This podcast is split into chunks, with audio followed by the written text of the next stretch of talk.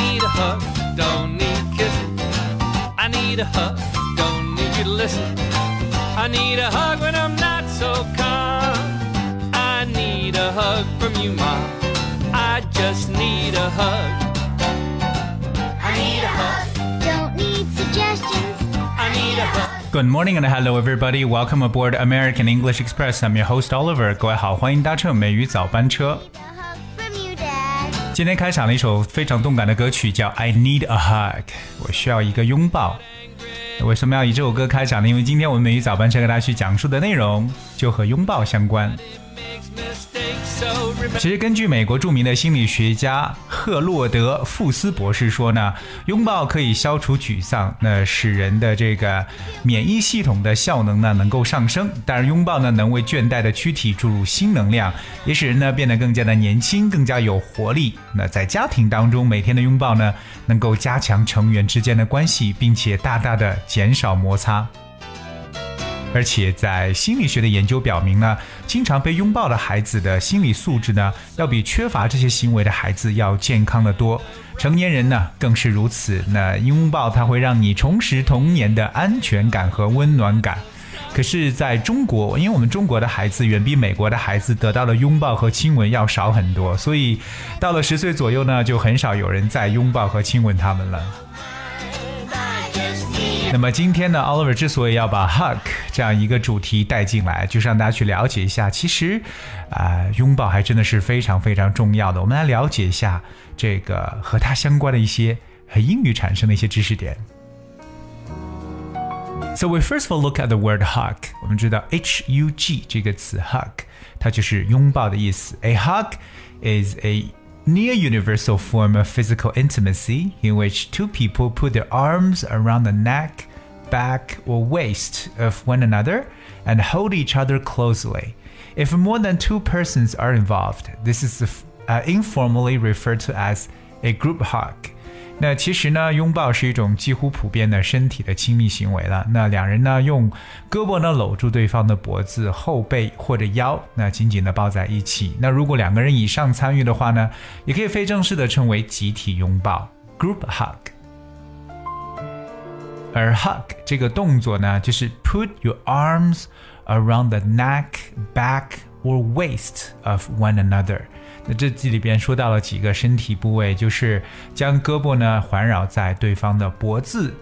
OK，我们说到这个 back 是背，以及呢 waist 是腰这些部位了。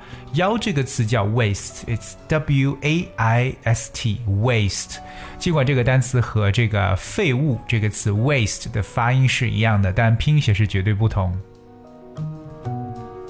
我们有提到说，hug 它也是一种 physical intimacy，就是身体的亲密度。我们说到一个亲密度呢，就用 intimacy 这个词，it spells I N T I M A C Y，intimacy。So hug, uh, put your arms around someone, hold them tightly, especially to show that you like or love them. 所以说，hug 其实说是在表达这个爱意、表达喜爱的时候特别重要的这么一个动作了。Now here are two examples. The first one, they hugged each other，就是他们互相拥抱。我们把 hug 作为一个动词来使用，也可以把 hug 做成一个名词。For instance, she gave her mother a big hug， 表示他热烈的拥抱了他的母亲。So give someone a big hug 就表示去热烈的拥抱某人。说到拥抱呢，我们还会用到常用的一个词叫 bear hug。记不记得刚才我们有提到一个集体拥抱叫 group hug？But what is a bear hug？熊抱。那这个呢，我相信一说到这个词，很多人应该就已经产生画面感了。Bear hug，it's an act of showing affection for someone by holding them very tightly and strongly in your arms。就是表示紧紧的或热烈的去抱住某人，对吧？就是如果抱得很紧的话，就可以叫 bear hug。Give someone a bear hug。 我们除了 hug 这个词表示为拥抱之外呢，其实还有一个和它比较相似的一个词叫 embrace，e m b r a c e，embrace。But the word embrace somehow differs from hug。 那 embrace 这个虽然也有拥抱，可是它跟 hug 还是有一定的区别的。Well, the first one definitely embrace 表示拥抱的一个概念，like they embraced and uh, promised to keep in touch。 呃，他们互相拥抱，并且许诺呢将保持联系。可是 embrace 它除了表示拥抱某人之外呢，它更多的可以表示 to accept an idea, a proposal, a set of beliefs, etc. Especially when it is done with enthusiasm. 所以这个词 embrace 也可以在抽象概念上表示呢是去欣然的接受或去采纳。某一种建议或者思想，甚至呢，也可以表示自己呢去信奉某一种宗教或者信仰，都可以用这个动词 embrace。所以我们可以理解到，虽然说 hug 和 embrace 都有拥抱，只不过 embrace 的这个词义呢更加的广阔。Here is one example: the country's eager embrace of modern technology. The country is eager to embrace modern technology，表示这个国家对现代技术呢是热情的接纳。So the word embrace 可以表示 to accept something enthusiastically，非常热烈的、积极的去接受一个东西。那拥抱，我们还跟大家再去扩充一个非常有用的词，叫 snuggle。The word snuggle, it's S N U G G L E, Snuggle. Up to someone or snuggle up to something means to get into or put someone into a warm, comfortable position, especially close to someone. So snuggle 这个词呢，可以表示为紧紧的去依偎在某人身上，或紧贴在某人身上的一层意思。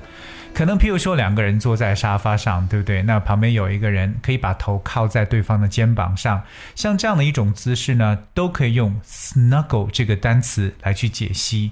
So remember the word snuggle. It's S N U G G L E. Here's one example. The child snuggled up to her mother，表示孩子呢依偎在母亲的身边。我们到这里去讲到了几个拥抱的词汇。第一个我们说到了 hug，第二个我们说到了 embrace，第三个我们说到了 snuggle。那么除此以外呢，其实说到拥抱，我们可以用个非常形象的短语来去描述，那就是 open arms。可是 open arms 表示为张开双臂的一层意思。OK，so、okay? like I know they will welcome you with open arms，表示我知道他们会张开双臂欢迎你的。I know they will welcome you with open arms。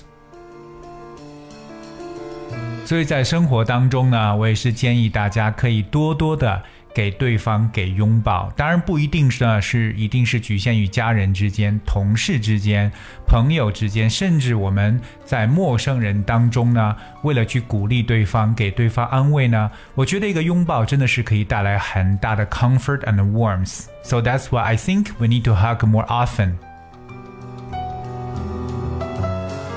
而这是今天跟大家去讲述的 hug。 OK，我们再次的来去了解一下这么一个非常非常普遍的一个 physical intimacy，一个身体的一种亲密的行为了。Well, of course, it is important that we need to open arms to people。我们有说到了这个集体拥抱啊，group hug，以及非常非常紧密的拥抱叫做。Bear hug，还有大家不要忘掉 snuggle 这个词， 表示依偎在或者说蜷缩在哪里的一层意思。Alright, this is what we have for today's show。那今天的节目呢，就跟大家说到这里。最后呢，送来一首歌曲《Above and Beyond》。And I hope you enjoyed the sound and thank you so much for tuning in. I'll be with you tomorrow.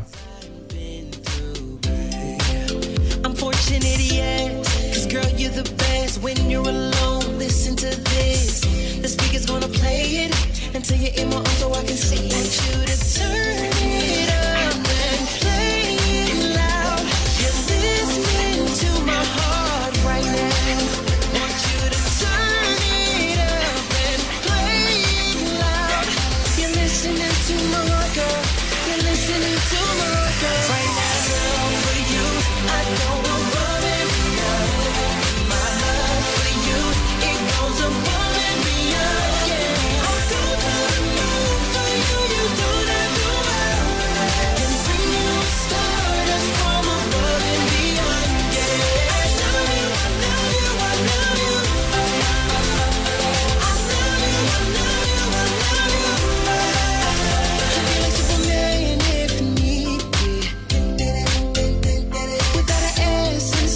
your name my heart. I'll do anything, yes. I'm never too far if there's no fault. Service to